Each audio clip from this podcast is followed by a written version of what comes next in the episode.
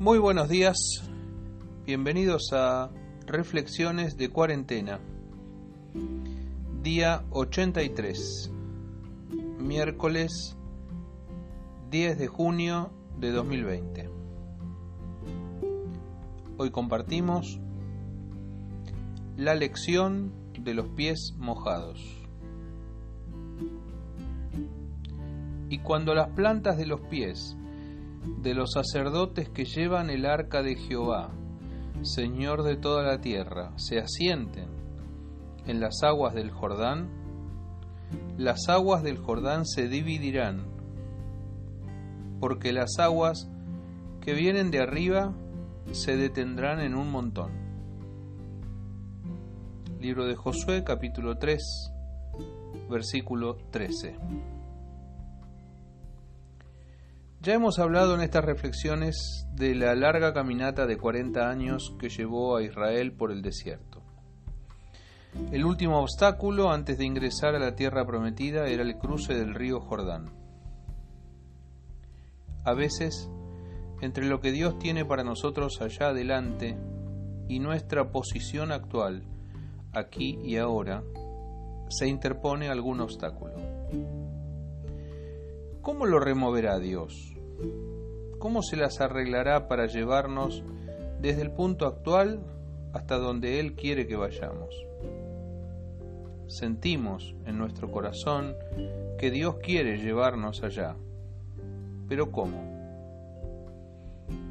El cruce del Jordán era también el primer gran desafío de Josué como líder de Israel. Moisés, que los había guiado hasta la entrada misma de la tierra prometida, ya no estaba con ellos. Dios quería mostrar su poder, pero también afirmar el liderazgo del joven Josué. ¿Estaría Dios con Josué como había estado con Moisés? ¿Sería capaz Josué de hacer las hazañas que Moisés había hecho de la mano de Dios? Dios tiene la particularidad de llevarnos muchas veces casi hasta el límite de nuestras capacidades, para demostrarnos que el secreto del éxito no somos nosotros, sino Él en nosotros.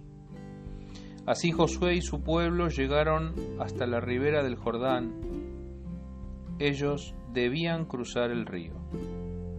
Ellos eran una multitud de gente muchas familias, niños nacidos en el desierto, viejos que llegaban con lo justo, hombres y mujeres cargados de bártulos, sucios por el desierto, cansados y fatigados.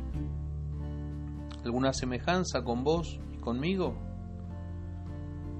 Prestemos atención a la secuencia de los acontecimientos, porque en estos casos Dios lo va a hacer, pero nosotros debemos estar preparados, porque lo va a hacer a su manera con nosotros. Dios les dice que primero las plantas de los pies debían pisar el agua. Yo diría que primero tendría que frenar el agua y después yo cruzaría en seco. Pero Dios dice, primero pisen el agua es decir, entren al río los primeros, los sacerdotes que llevaban el arca del pacto, símbolo de la presencia viva de Dios con su pueblo. Y entonces, recién entonces, las aguas del río se detendrán. Primero hay que mojarse los pies. Esta es la lección de los pies mojados. Dios lo va a hacer, pero vos te tenés que mojar los pies. Las experiencias que vivimos con Dios son nuestro capital espiritual. Las historias que vivimos con Dios nos ayudan a creer en Él la próxima vez. Israel ya había pasado una experiencia similar al cruzar el Mar Rojo. Ellos debían creer, porque habían visto a Dios hacerlo una vez. Si lo hizo una vez, puede hacerlo otra vez, susurraban en sus corazones. Los padres debían enseñarle a sus hijos que Dios lo había hecho una vez. Esa enseñanza llevaba implícita una semilla de fe. Así que a mojarse los pies. Lo que sucedió aquel día fue un milagro de Dios del que la gente fue copartícipe. Primero se pusieron de pie. Todas las familias dejaron sus carpas, desarmaron el campamento, embalaron todo el equipaje otra vez y se dispusieron a caminar como si no hubiera ningún obstáculo adelante. Eso se llama fe.